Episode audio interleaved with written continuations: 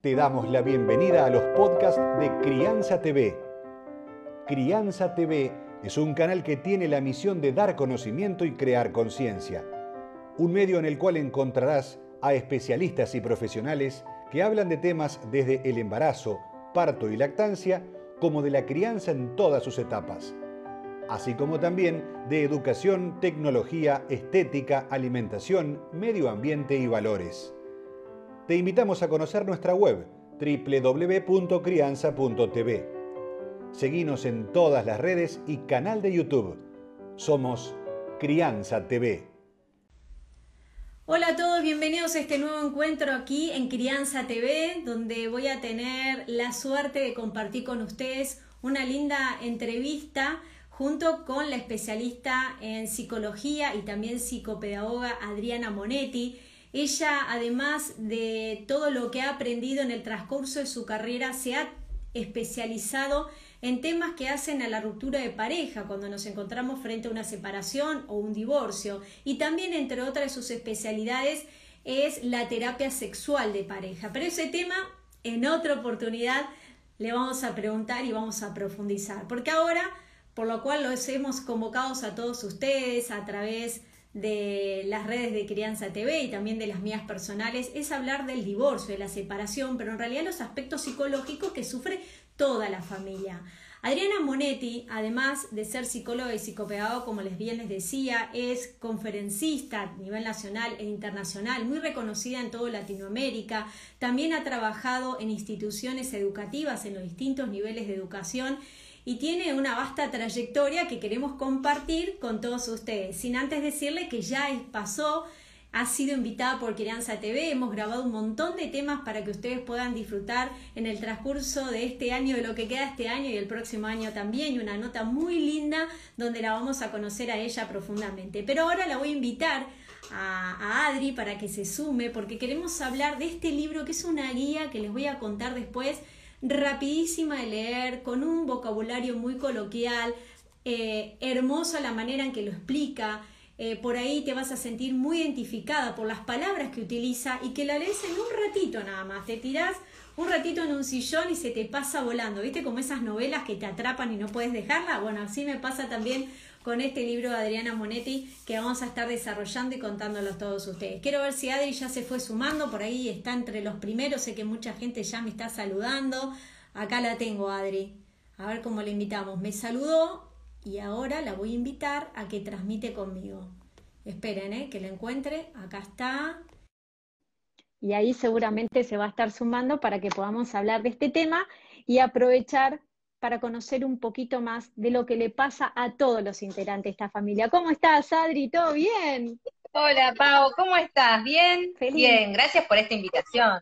La verdad, te estaba escuchando y, sí, es verdad. Eh, dijiste algo muy cierto y mi intención fue escribir este libro para que llegara fácil.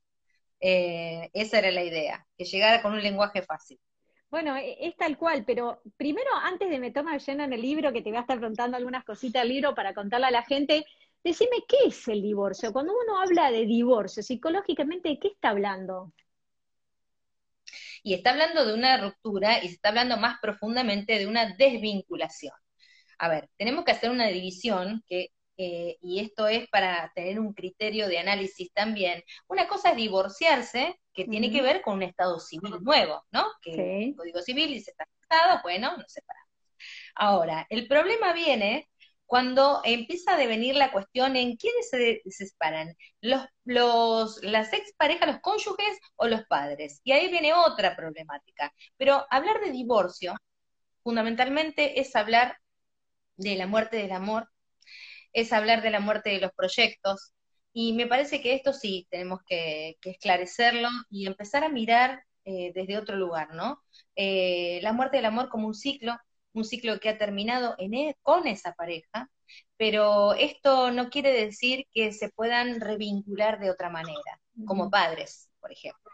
eso, eso es lo más importante.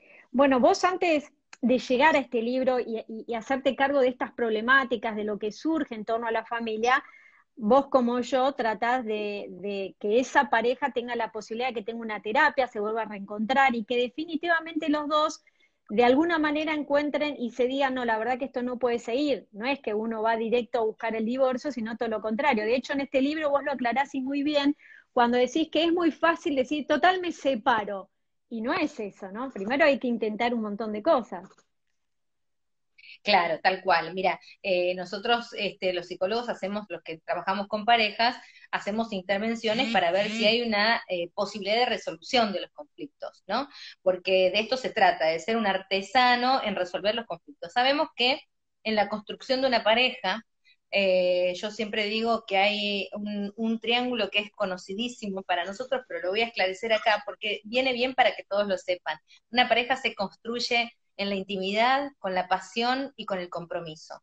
Entonces, desarmar, desarmar ese triángulo que se había armado, que nosotros lo tenemos tipificado así para estudiarlo, pero desarmar eso necesita un tiempo, y un tiempo que no es solo eh, la decisión de decir, bueno, me voy a otra casa, alquilo, no, no, la verdad que el procesamiento interno de, ese, de, ese, de esa toma de decisión, de ese día que vos dijiste, como yo digo en el libro, tenemos que hablar. la frase famosa. Cuando aparece esto, la famosa frase, tenemos que hablar.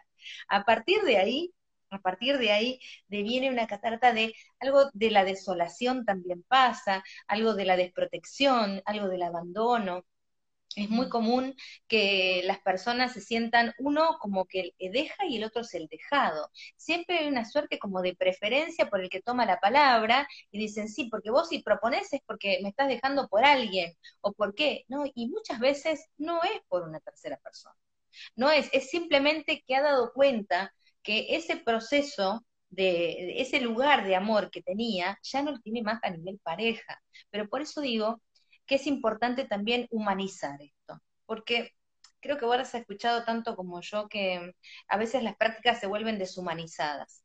Por eso digo que una cosa es entender que se ha muerto el amor, una cosa es entender que esta pareja ya no vamos a ser más en matrimonio, pareja, pero sí, si tenemos hijos, vamos a ser padres eternamente. Y, en este punto eh, es muy importante que empezamos a esclarecer, eh, a hacer eh, terapias que tengan que ser intervenciones en la ruptura. Porque los únicos que sufren y sufren las consecuencias de un mal divorcio, mal encaminado, mal llevado, con la actitud vengativa, son los hijos. Es cierto, y, y eso es prioridad.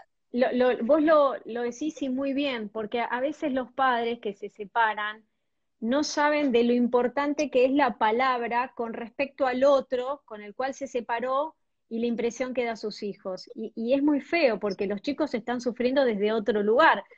Aunque hay que reforzarle, y ahí está el trabajo de ustedes, que mamá y papá van a estar siempre, que ahí lo que, como vos decís, se murió el amor. Pero bueno, es un tema muy difícil. ¿Y cómo lo llevan ustedes? Bueno, mira, hay intervenciones. Primero eh, andamos sobre la decisión de la separación si no es producto de un gran enojo, de un tamaño XL, como yo le llamo de enojo, o es realmente, realmente una sensación de ya no sentir más lo mismo por el otro. Y en este punto, eh, ahí tenemos que hacer eh, algunas intervenciones que tienen que ver con cómo resolvieron los conflictos, eh, cuándo dejó esa pareja de vincularse íntimamente. Y cuando digo íntimamente no hablo solo de la sexualidad, hablo también de ese compañerismo, porque el dolor más grande es el dolor de, los proyectos que se mueren, de los proyectos que tenían hacia adelante, los proyectos compartidos. Entonces, esto es el dolor más grande. entender que ahora que ahora van a, van a ser siempre familia, pero con dos casas diferentes. Esto es una de, las eh, intervenciones más difíciles de entender, porque si bien se entiende desde el lugar, como yo le llamo en el libro, territorial, para explicarlo de alguna manera un poquito más fácil, digamos, aprendan que ahora van a ser dos territorios, ¿sí? De papá y de mamá, pero después para hacerlo de una manera más gráfica, más amorosa, es decir, es una familia, dos casas pero no quitarles a los hijos ese lugar de identidad, ¿no? De tengo, es mi familia, nada más que mis papás están separados. Bueno, y vos también destacás algo que, que, si no lo hubiese hablado contigo no se me hubiese ocurrido, pero hablar de estos niños nómades, ¿no? Que, que van de una casa a la otra, donde también empieza el conflicto de esa pareja que no trabaja la separación, porque acá estamos hablando de que si la pareja decide separarse divorciarse, trabajen a través de la terapia esta relación nueva, porque es una nueva relación que vos decís que eh, se está peleando por la por ser el ex. ¿Cómo es que decís vos bien la nueva? Sí, yo digo, sí, eh, hay, hay como una nueva categoría social, ¿no? Aprender a ser ex y aprender a ser padres separados, porque hay que aprender. Eh, la verdad que hay que tener esa disponibilidad, ese compromiso, y por sobre todas las cosas, primero, por las personas que se separan, porque uno tiene que sanar esa historia, uno tiene que sanar esa relación, porque a ver qué es lo que a lo mejor en una parte del libro yo llamo la autopsia de la pareja, a ver qué es lo que no funcionó. ¿No? ¿Qué es lo que no funcionó? A ver, demasiadas intromisiones familiares, dejaron eh, el, tiempo compartido, el buen humor, el ocio, eh, ¿qué cosas abandonaron? ¿Qué pasó en la sexualidad? ¿Qué cosas no pudieron decir? Es importante que cada uno haga su propio eh, examen y una revelación para también, ¿sabes qué? Aprender a perdonarse, a sanar esa herida, porque eso los va a vincular y a comunicar de otra manera van a aprender a comunicarse de otra manera. Después hablo de otros formatos, que yo le llamo formatos de comunicación vía WhatsApp y demás. Creo que hay que, eh, importante eh, para mí es esto, ¿no? Eh, aprender a, a, decir en un mensaje saludar. A ver, si yo te veo a vos, Pau, te digo, hola, Pau, ¿cómo estás? Digo, ¿por qué no se puede decir lo mismo con el ex? Hola, Juan, ¿cómo estás? ¿Vas a pasar por Pedro a tal hora? ¿Te parece? Sí, el fin de semana. Digamos, ¿por qué no puede tener un sentido más coloquial? ¿Por qué tiene que ser eh, un, privilegio de uno de los dos el que tiene los, los hijos ese fin de semana o esa semana y no dan cuenta, no dan cuenta del derecho que tienen ambos padres de saber dónde están en la casa de quién y con quién. Y es un tema de respeto es un, es un tema de respeto, porque creo que es, es muy, bueno, yo lo escucho permanentemente en la clínica, en el consultorio, bueno, ella no tiene por qué saber dónde voy yo. Ah, ese es otro tema. Para, antes de ir a ese tema, no me quiero ir de esto que explicabas recién, porque vos lo hablas desde un lugar de una pareja madura que ha decidido separarse y todo, pero también debe ser muy doloroso cuando una de las partes no se esperaba esa reacción del otro entonces también tiene que hacer un proceso para que ese enojo con el otro, que en realidad es con uno mismo, eh, no afecte esta relación. Entonces eso también se trabaja, porque ese enojo es muy difícil salir de ahí para lograr esto de, hola Juan, ¿cómo estás? Claro, claro que eh, cuesta, pero también nosotros, los terapeutas, tenemos una visión que puede aportar a ver cómo fue construido ese vínculo, desde qué lugar fue construido, o sea, qué tipo de vínculo establecieron. Entonces, según cómo sean este, los vínculos, también hay intervenciones precisas, ¿no? Eh, por eso, digamos, eso es, eh, digamos, una, artesanía del terapeuta de parejas de ofrecer otras posibilidades. Porque como vos bien decís, eh, a veces a alguno le cae de sorpresa. Y en verdad, en verdad, en verdad, en el fondo, nosotros sabíamos que estábamos mal digamos, que había una desconexión emocional, que había un distanciamiento emocional, que no había eso lo que llamamos solidaridad vincular, ya uno ya no sabía ni lo que hacía el otro, digamos, eh, ya no había, ¿sabes cómo lo llamo yo? Un nosotros, ya no había un nosotros, estábamos ocupando lugar. Y cuando no hay un nosotros, cuando no hay un nosotros, alguien que levante la voz, claro, el otro se sorprende, pero no había nosotros. Ahora, tiene que ser castigado, eh, enjuiciado, demonizado aquel que dijo, me quiero separar. Claro.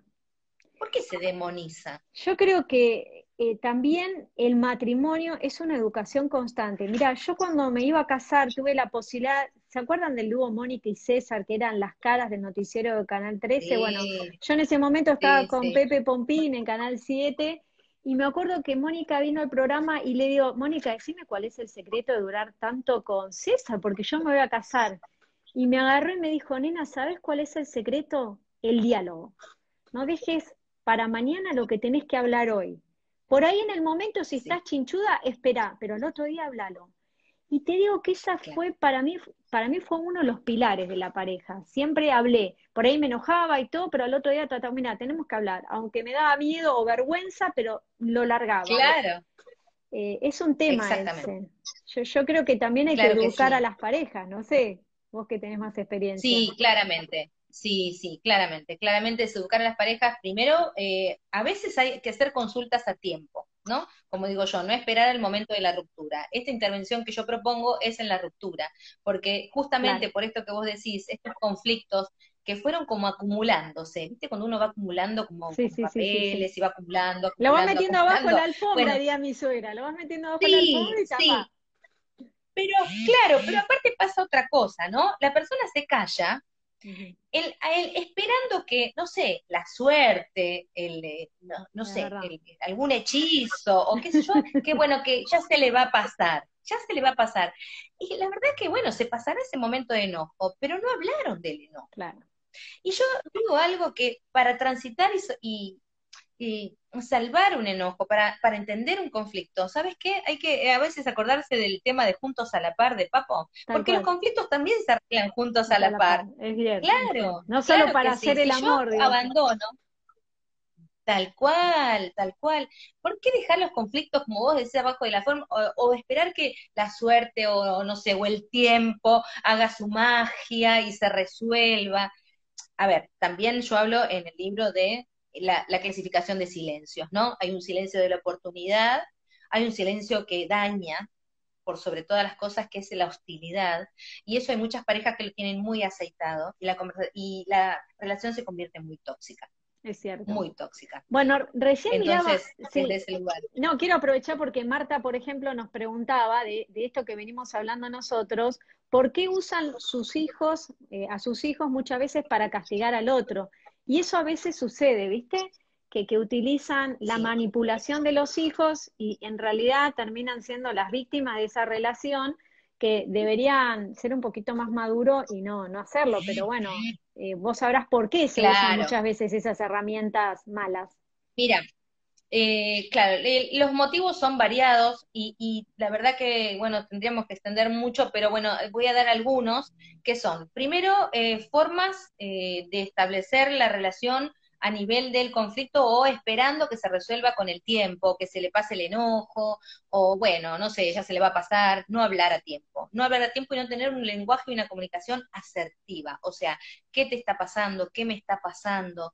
Eh, mira, lo que estoy sintiendo es esto. Y parece que el tiempo hace como una suerte así de manto mágico y parece que se van. Ahora, cuando quedan eh, temas sin hablar, llámese desde la intimidad de la pareja, del proyecto compartido, de hasta del deseo que tenía uno y otro de, no sé, emprender, por ejemplo, una carrera, del otro le, le dice que no, eh, que no le deja hacer algún emprendimiento, que, ojo que los no de la pareja, los, las prohibiciones mutuas generan resentimiento, mucho resentimiento. Cuando no ayudas a crecer al otro, ¿no? Eh, eso Tiene que ver Cuando yo no me pongo contento, claro, del crecimiento del otro, ahí estoy generando un obstáculo. Pero ¿qué pasa con ese tipo de obstáculos? ¿Sabes qué pasa? La verdad es que queda ahí, queda anclado. Y es como que, yo digo, después viene el, tema de la doble agenda, ¿no? Por eso aparecen estos conflictos. Por un lado, bueno, yo hago todo esto por la familia, por vos, por los hijos. Y acá abajo dice, me debes, mira, yo toda la vida no hice nada porque la verdad dije, hice lo que vos querías. Y la doble agenda sale cuando se separan y dicen, sí, porque yo hice todo esto por vos, y vos al fin y al cabo ni te diste cuenta, ni te imaginaste lo que yo estaba sufriendo. No hablaron, no hablaron y no pudieron pedir ayuda a tiempo. No pudieron pedir ayuda a tiempo. Estos problemas de cronificar los conflictos son los que después en la separación dicen, ahora que me separé, voy a hacer lo que yo quiero. Pero con una suerte de eh, matiz vengativo, con un tono de, no me importa nada lo que vos digas, y si están los chicos, bueno, son mis hijos también. Y otro de los profundos desacuerdos es desacuerdos en crianza. profundos. Esos son varios. Pero en el caso de la pareja, porque aprovecho ya que estás diciendo esto antes de volver a los chicos, es que a veces em, hay muchos, muchas parejas donde están acostumbrados que uno se dedica a cosas del hogar y teme que por ahí esa parte de la pareja salga a trabajar, a sentirse realizada, aunque sea un par de horas, de que descuide la casa. Entonces, me parece que no, porque eh, esas cosas también se tienen que hablar, porque las mujeres o la otra parte, porque a veces el rol está invertido, tenga que sentirse realizado. Y eso es como vos decís, por ahí no se habló, no fue y se empieza a, frustrar ese tema que no se habló. Claro, tal cual. Todo lo que no se hable, todo lo que no se hable no es que va y, se diluye en el tiempo. La verdad es que somos seres afectivos, esto hay que aprender a hablar y muchas veces es el miedo al enojo del otro. Mm, el miedo al enojo del otro, hay que ver qué, qué eh, sensación tengo yo, qué es, expectativa tengo yo de decir algo y que el otro se enoje. Entonces, antes de, antes de decir algo y que se enoje y romper este clima armonioso, bueno, me lo voy guardando. Esto en pareja no es nada saludable. No es nada saludable. Por eso hablamos nosotros de comunicación asertiva. No guardarse. En tal caso, si un planteo de un problema, ¿cuál sería la fórmula? Bueno, tendría que ser la fórmula, como dice Gottman, que son especialistas en parejas felices. Eh, el planteo tiene que ser suave. Mirá, me gustaría eh, contarte esto que me está pasando, tengo estas inquietudes. Eh, a ver, digo planteo suave en todos los ámbitos de la pareja. ¿Por qué digo planteo suave? Porque si yo voy a ponerme de modo imperativo, ¿qué voy a generar en el otro? Y la una, digamos como un cachetazo, ¿viste? El rechazo automáticamente. exactamente, exactamente. Hay algo de la postura, del momento, hay algo del tono de voz, por eso hablo de planteo suave. Esto es sumamente importante que, que se, se pueda eh, acordar con la pareja. Y si no es el momento, saber esperar el momento. Porque no hay nada urgente. La prioridad es poder hablar. Y ahí es otro punto. Establecer lo prioritario y lo urgente. Mientras que te escuchaba, pensaba en la canción de la mona beso a beso, me enamoré de ti y beso a beso, caricia a caricia, o de una manera dulce, dulce, le voy diciendo lo que me gusta y por ahí el otro pueda comprender para sentirse realizado y bueno, y, empezar a hablar esos temas. Pero volvamos a este momento de la ruptura que casi al principio dijiste algo muy bueno con respecto a los chicos, de que cuando la, la pareja ya está separada y divorciada, una de las partes dice, no, no le voy a decir qué hago con los chicos. Y eso en realidad es una consecuencia grave, porque el otro debe saber dónde van sus hijos. ¿Por qué? Contalo. Absolutamente. Absolutamente. Tiene, primero, voy a decir algo que eh, debe ser no muy simpático para muchos, pero a ver, no es un privilegio que uno de los padres tenga los hijos, no es un privilegio, mm. es un derecho de ambos. Pero por sobre todas las cosas, eh, hablar mal en ausencia de uno u otro padre o, o, aprovechar con cierta astucia para decir, bueno, no quiero que sepas dónde estoy y ponerse, no te importa dónde están, es quitarle algo del respeto, es quitarle autoridad. Y el principio de autoridad para los límites que tienen que recibir los hijos en la crianza tienen que ser puestos con acuerdo de adultos responsables. O sea, ¿qué le estoy enseñando a mi hijo? ¿Qué estoy enseñando? A mentir. Entonces, le estoy enseñando a que a mamá esto o a papá esto no se le cuenta. Que, que mamá este, o papá no tienen por qué saber dónde estoy. Que es, no, error, error mm. número uno, y es en, en, Claro, es, por eso digo que hay que empezar a aceitar la comunicación y tratar de superar como adultos maduros esa barrera de obstáculo madurativo, pero es madurativo de cada uno, de poder charlarlo eh, con compromiso y con buena voluntad. Insisto con esto de la buena voluntad. O sea, yo no puedo estar anticipando que eh, supuestamente vos vas a irte con, con nuestros hijos y yo no sé dónde están. La verdad que no, no entra, digamos, si lo encuadramos en el lugar del derecho, también entra en el lugar del derecho. Hay que avisar. Vos imaginate familias o parejas que se van de vacaciones y vos no sabés dónde van tus hijos. No, no, eso es terrible. Y, ni hablar de un aspecto que vos también me enseñaste y que, bueno, pronto vamos a conocer a través de todos los micros que grabaste gentilmente en Crianza TV, que es cuando eh, los niños se transforman en nómades y, pasa esto de la relación que a mí no se me hubiese ocurrido, que dejan la campera, ah, dejé la campera de la mamá, una media de un lado en el otro, y empiezan a ser esclavos de objetos, o que le dicen, no, la campera esta te compré yo, y los mandan sin campera hasta que se pasan los chicos como si fueran objetos, ¿no? De un auto a otro, de una casa a otra. Sí, tal cual. Eh, bueno, ahí hay también un, hay que, eh, digo, encuadrar esto en que, vos, fijémonos en esto.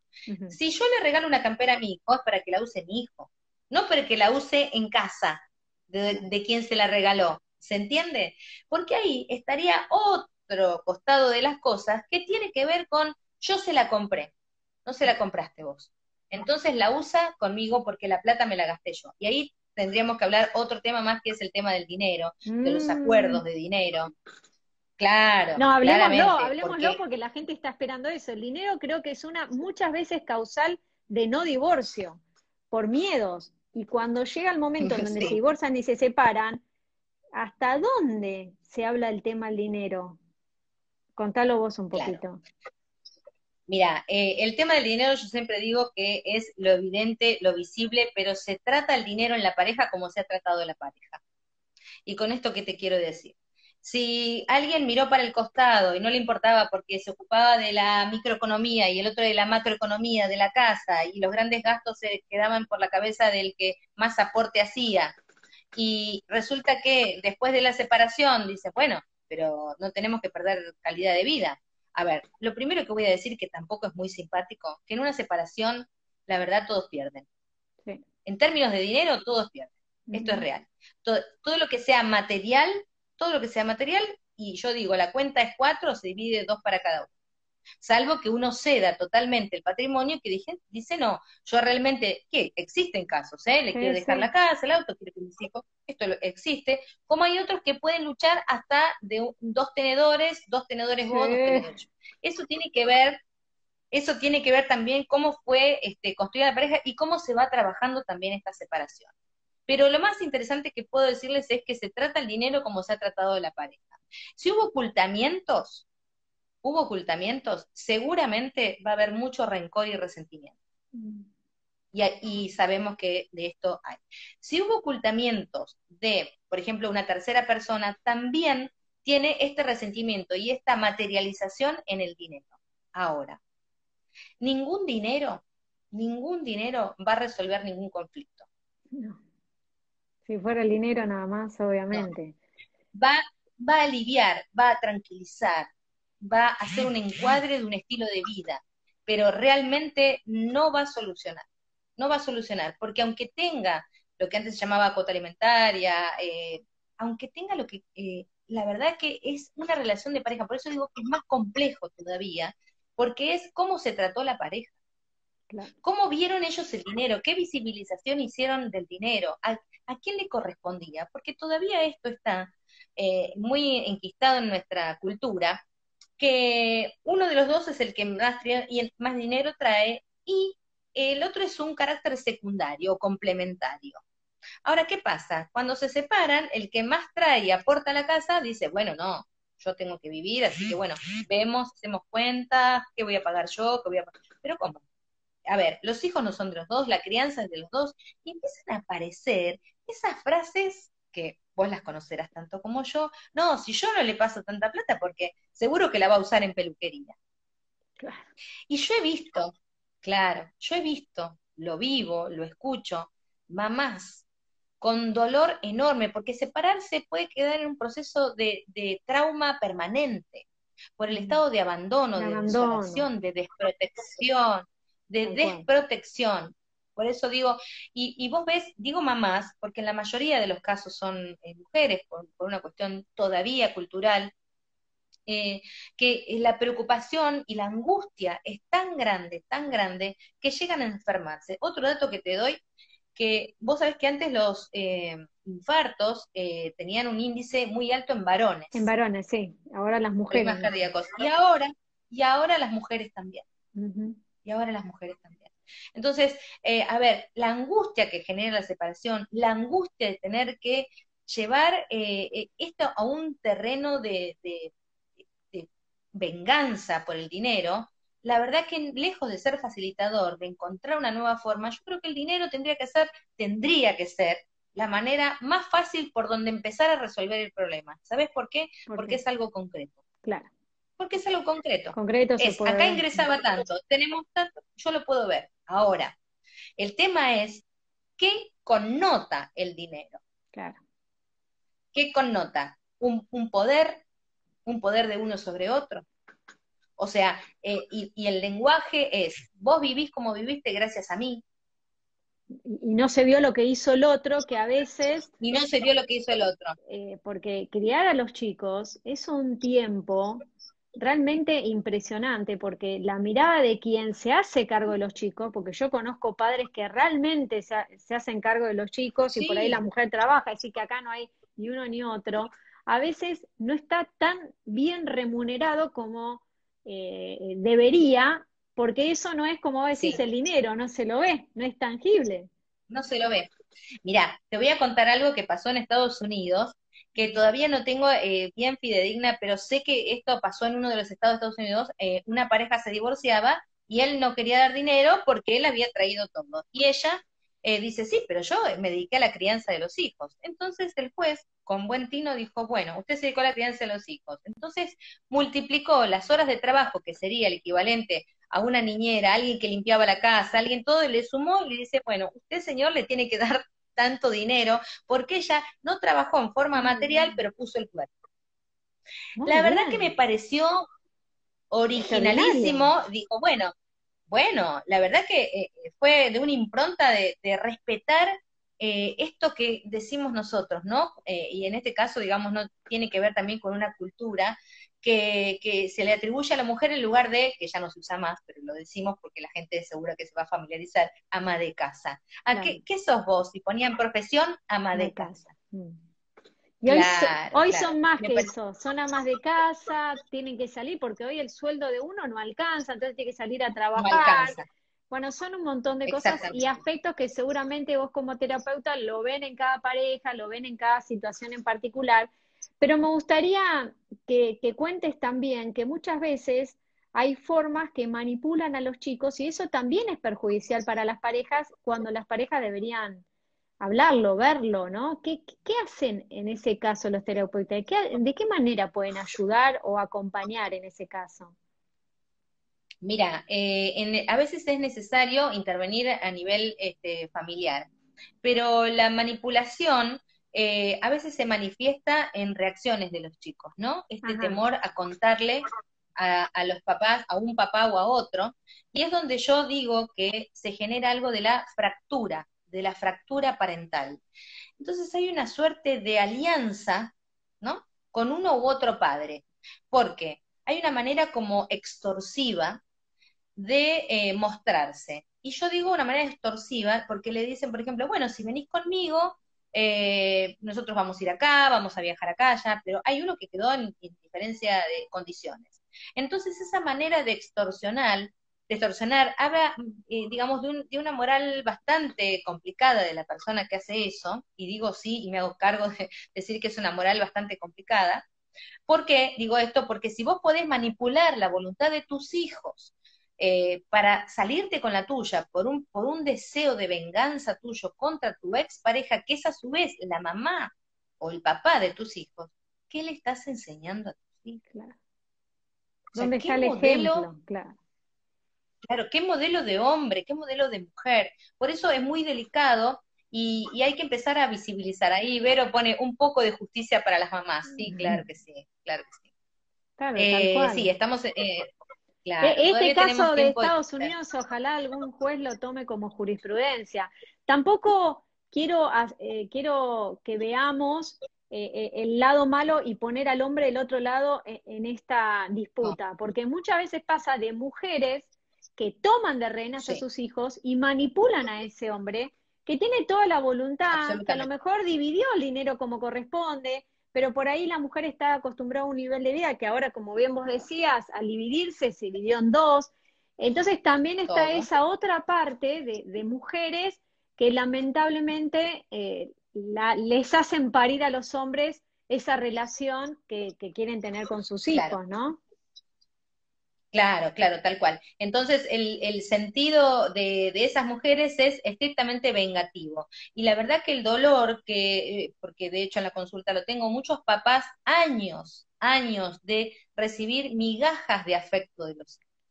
Y siempre migajas. Es un dolor eh, que la verdad que no se parece a nada. Yo lo llamo desgarro del alma, porque te privan de ser padre o madre. Entonces llega a un lugar de tal es el nivel de venganza que llega ese padre o madre, llega a un nivel de invisibilización, ¿no? Como si fuera un cuadro de fondo. Eh, y bueno, no, pero es tanta la manipulación y el, em, lo que se hace en esas cabecitas de los chicos, inoculando ideas falsas respecto de uno u otro padre, indistintamente, que, a ver, un niño aprende lo que ve y lo que vive. Sí, no lo que, aprende lo que ve no lo, que, le decimos. Son, son nuestro fiel reflejo. Claro. Como decís, este chico que dice y por ahí te ves vos mismo. Ay, yo hice eso, entonces es como, son hilos muy finitos. Si uno fuera consciente de eso, eh, yo siempre le digo, ¿no? A, las parejas, cuando ustedes hacían el amor, no llamaban a sus hijos para que participen. Ahora si se pelean, tampoco llamen a sus hijos. Al contrario, para mí tienen que darles la seguridad, mamá y papá no van a estar más juntos, pero eso no quiere decir que vamos a contenerlos. Bueno, debe ser muy difícil, porque cada separación, como vos decías, eh, es única. Hasta me has comentado las que se separan por WhatsApp y que ahora a través de las redes todo esto se complica más. Contá un poquito. Sí, bueno, estos son otro tipo de, parejas que ya venían con conflicto. Eh, y, por ejemplo, uno decidió ese día, yo lo comparo con, históricamente, ¿vos te acordás que a veces, algunos, en algunas familias relatan la historia de, se fue a comprar cigarrillos y nunca más volvió? Sí, la hemos escuchado. claro, abandonó todo, abandonó todo y se fue. Bueno, eh, en, este caso hay separaciones que ya vienen con, ya hay parejas, perdón, que vienen con conflictos, ¿no? Entonces, ese día dijo, no vuelvo más a casa. No vuelvo más a casa, mando WhatsApp y dice, eh, la verdad me quiero separar, este, no voy a volver a casa. ¿Vos te imaginas el, el, shock traumático de quien, quien esté en la casa, ¿no? Indistintamente, mujer u hombre, porque es indistinto, dicen en los dos, ¿Vos te imaginás esa ruptura que yo le llamo express por, por mensaje de WhatsApp? No, no, es terrible. Yo, yo veo claro, te dejan pero, Adri, nosotros porque somos de otra generación, pero los jóvenes de ahora, yo, yo escucho adolescentes y demás que, que se pelean por WhatsApp y, cortan por WhatsApp. Yo me muero escuchando el diálogo, la mirada. Bueno, ahora estamos en cuarentena, pero Ahora estamos en cuarentena. no se tiene que perder. Claro. No, sé, ¿qué opinas? Pero vos me decís que pasa actualmente. Qué barro.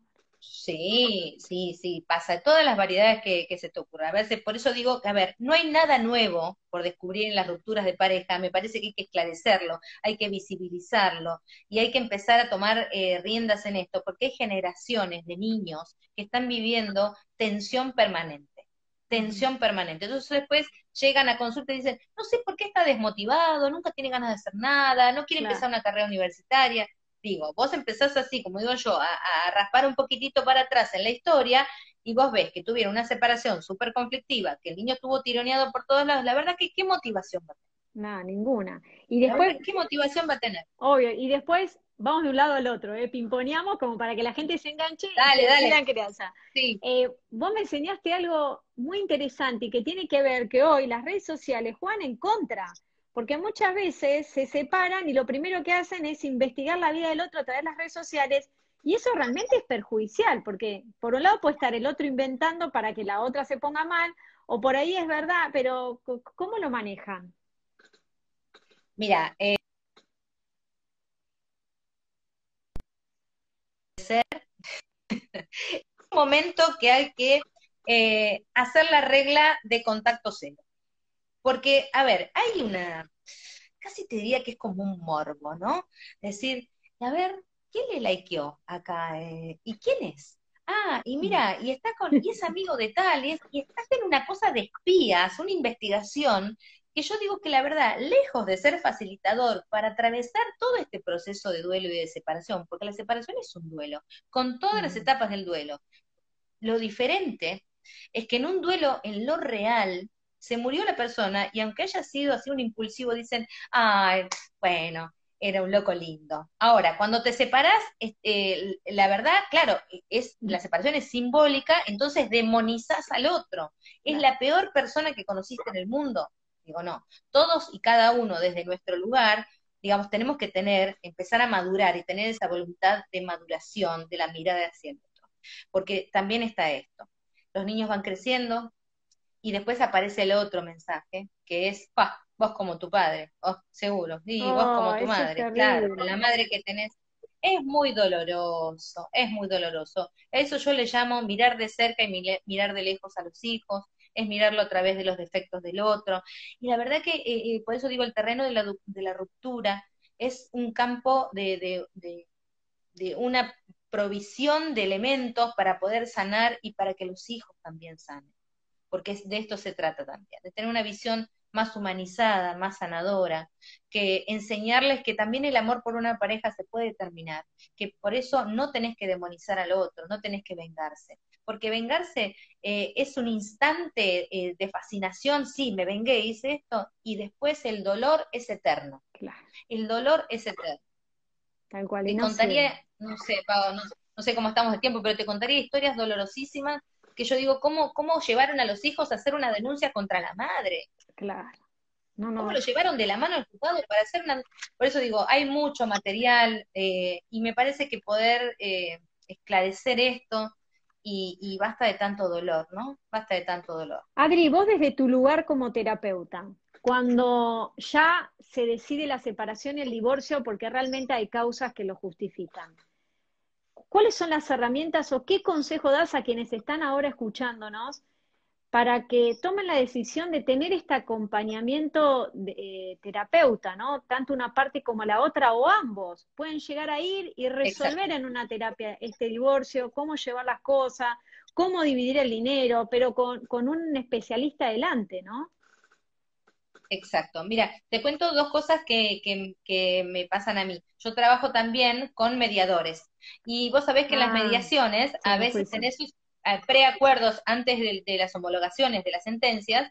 ahí el, mediador eh, hábilmente ve que no se están peleando por, no sé, las dos ruedas del auto. Claramente. Entonces me dice, mira, podés hacer alguna intervención, entonces vienen a la consulta, a veces juntos o separados, pero digamos, también la psicología está metiéndose en este lugar. Por eso digo, mi, esperanza, mi esperanza es que también el, Estado, el, gobierno nacional, eh, tengan esta visibilización de hacer un programa eh, de atención a la ruptura, ¿no? Previo a, no poner eh, directamente las sentencias y, y las audiencias en el Poder Judicial, primero porque están desbordados, porque creo que también eh, articular con otras eh, eh, disciplinas como la psicología también sería muy ventajoso, muy ventajoso, porque hay que buscar otro lugar. Entonces, bueno, la intervención, ya te digo, es a veces derivaciones de los mediadores. Algunos abogados también que tengo de familia que me dicen, mira, la verdad que le, me dije a este cliente que te consultara, porque me parece que lo está pensando mal de este lugar. Hay abogados realmente que, hacen ese trabajo a conciencia. Claro, humano. Porque la verdad, la verdad que el fuero de familia es un fuero muy delicado. muy delicado. Muy delicado. Muy delicado. Ni hablar cuando Entonces, bueno, en algunos, claro, en algunos casos, por eso la intervención es, bueno, algunos vienen en pareja, ¿eh? Y, proponen, eh, sí, mira, la verdad lo que queremos es nada, es un clásico, te conocimos por las redes y queremos, este, la verdad, una orientación. Entonces, bueno, vamos, yo primero hago como un rastreo de su historia, eh, el motivo de la separación y sobre ese motivo de la separación, algunos te hablan de desgaste de la pareja, otros te dicen, no, la verdad que conoce a una persona. Es diferente tratar un motivo de separación por infidelidad oh. y un motivo de separación por desgaste de la pareja. Ahora te, Entonces, hay algunos... Sí, dale, sí. No, no, termina, termina. No, que le digo que, hay algunos que no consultan y que se quedan con el espíritu de venganza, ¿no? de, bueno, vos me engañaste, y, de ahí va arrastrado todo. Por eso yo hago este, este rastreo. Y, en tu recorrido, esto es lo que te quería preguntar, cuando no existe un tercero en discordia, eh, ¿lograste que después de la terapia puedan volver a reencontrarse? ¿Ha pasado o ya vienen cuando ya está todo desgastado? Eh, en general vienen cuando, cuando está todo muy desgastado. Aunque te digo que también tengo, tengo para decir que eh, no todas las parejas que vienen para hacer terapia en la ruptura de pareja se terminan separando. Porque a veces creen que están para separarse y yo les digo, no, la verdad es que no. La verdad es que esta separación no está madura. Tienen que pasar por esta instancia. Entonces tengo algunas estrategias que es, bueno, a ver, traten de convivir como amistosamente a ver qué pasa, y siempre son cada 15 días. Bueno, y a ver qué van pasando. Entonces voy como monitoreando cada uno de los, de los integrantes de la pareja, y la consigna es llevarse amistosamente. Si hay conflicto, bueno, a ver, respiro, para, bueno, es el mejor momento para hablarlo porque evidentemente está la pareja desgastada. ¿Se acuerda o no? Porque la relación sexual también es otra pata de desacuerdo. Bueno, que vos sos eh, especialista y lo anuncié al comienzo, que en otra oportunidad vamos a hablar, que además sos terapeuta sexual de pareja, que es un buen tema para tocar, pero en otra oportunidad. Solo lo dejamos picando para que conozcan un poquito más de lo, lo dejamos picando, lo dejamos picando. Pero bueno, eh, por eso te digo que eh, a veces eh, la sorpresa es, y qué, qué, qué importante que es darse cuenta que estaban pasando una crisis. Que crisis como, como elemento vital, que es el amor, las tenemos todos los seres vivos. Y la crisis tiene que ser la oportunidad para crecer. Y entonces eso también me pone contenta. Eso también me pone contenta que saber que, bueno, venían decididos a separarse con un impulso así porque te vi en las redes y porque la verdad que... Bueno, y después digo, no, por esto, por esto, por esto, y voy haciendo la historia de cada pareja, el guion de cada pareja. Qué lindo, Adri. Bueno, no te quiero robar más tiempo acá, Natalia Díaz eh, Pueri, si mal no leo el apellido, dice, qué importante es la terapia en todos los ámbitos, tal cual, eso tratamos de hacer ahora con Adri, que me acompañó en este ratito. No te quiero robar más tiempo, porque yo sé que hoy tuviste tu Instagram Live de todo, de todos los martes, ¿no? Todos los martes a través de tu... Sí. Contarle a la gente. De arroba... Eh, les cuento que todos los martes, arroba Monetti Adriana, hago un vivo, un live que hablamos de divorcio. Así que todo el que tenga ganas de, entrar, los martes 19.30 es la cita. Eh, hablemos de divorcio, hoy hablamos de justo de ser padres eh, separados y así, bueno, vamos transitando toda este, esta complejidad que es la ruptura. Bueno, Adri, muchas gracias de todo corazón. No sé si hubo algún mensaje que hemos pasado, porque yo me concentro en charlar contigo y por ahí si la gente fue haciendo alguna pregunta, se me fue pasando, pero no sé si vos pudiste captar alguna. Pero no, en realidad por lo general son muchos saludos, colegas tuyos también y gente que te sigue. Colegas. sí, muchos colegas. Sí, sí, sí, la verdad que sí. La verdad que sí, este, y bueno, la interesante de, desde mi lugar es este, poder sumar a la psicología en la terapia de pareja, la terapia de ruptura. Atención a la ruptura de pareja.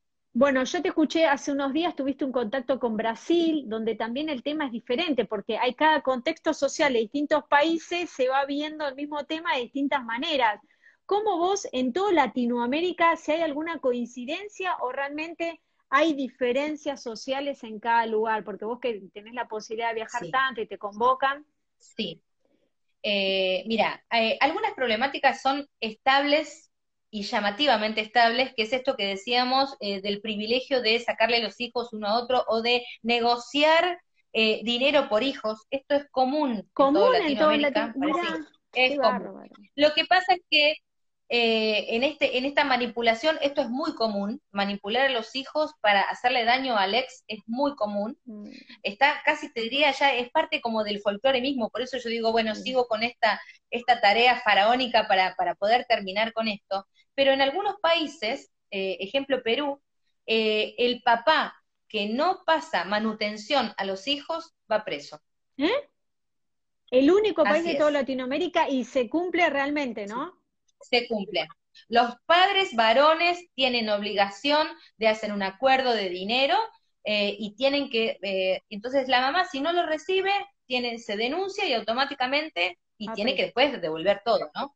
Por eso, ah, bueno, por eso Perú tiene otro tipo de economía, por eso también, bueno, esto ya nos vamos de tema, pero por eso les afectó mucho eh, también el tema de la pandemia, porque no hay mucho trabajo desde, el Estado, ¿no? Digamos, hay trabajo personal, eh, individual, con lo cual es un ingreso eh, cotidiano. Pero bueno, sí, es uno de los países que, está penalizado. ¿Qué, qué, eh, por eso digo. ¿Qué lugar se le da a los hijos en este caso, no? Porque a veces una de las partes pasa miseria para el otro y el chico come un montón y va creciendo la adolescencia, come más y bueno, y tiene sus cosas. Claro. Y, y, también hay otra realidad, que la manipulación de uno u otro en términos de dinero, eh, la verdad eso existe acá en Latinoamérica, en Europa, en España también pasa lo mismo. Eh, la verdad que el tema de la separación, por eso digo que es importante, es eh, imprescindible, imprescindible empezar a visibilizarlo, porque también hay manipulación de uno de los ex, ¿no? digamos, y hacen falsas denuncias que, bueno, Ah, ese tema lo tenemos ahí, sí, con mujeres sanas que también nos acompañan en Crianza TV junto con dos abogados que son tanto Patricia como Miguel Anzuategui, que nos ayudan muchísimo a esclarecer estos temas. Y es tristísimo cuando una de las partes hace una falsa denuncia con respecto al otro, le crea un abuso que no existe y lamentablemente dentro del derecho de familia en nuestro país, en vez de averiguar si fue cierto eso que dijo uno de los denunciantes, no, directamente lo separan, se vinculan y por ahí en edades que es tan necesario ese contacto piel a piel con el otro, con el otro padre, el otro progenitor, que es dolorosísimo. Pero bueno, ese es otro tema que da para hablar y mucho y que en crianza también lo tomamos. Sí. Bueno, Adri, que Bueno, gracias, Pau. Gracias, gracias por haber sido parte de este ratito, haber compartido tanto de lo que sabés y que en crianza vamos a seguir mostrando. Un cariño enorme a vos, a toda la gente que se sumó, a tus seguidores. Un beso enorme, gracias a toda la gente que nos escuchó. Mira, ahí está mi mamá también. Ay, la, ¿quién es mami? ¿Vero es mami? ¿Quién es? ¿Dónde ah, Matilde, Matilde, ahí está. Abrazo Ella es mi fan, ¿viste? Entonces, bueno, así que bueno, gracias a todos, gracias a vos, Pau, y bueno, seguimos en esta, en esta tarea de, de llevar la palabra, ¿no? Tal cual. Gracias, gracias a todos, de corazón. Un beso. Chao. Vas a encontrar libros, cursos, charlas y más información en www.crianza.tv. Recordá, somos Crianza TV, donde todos los temas tienen su lugar.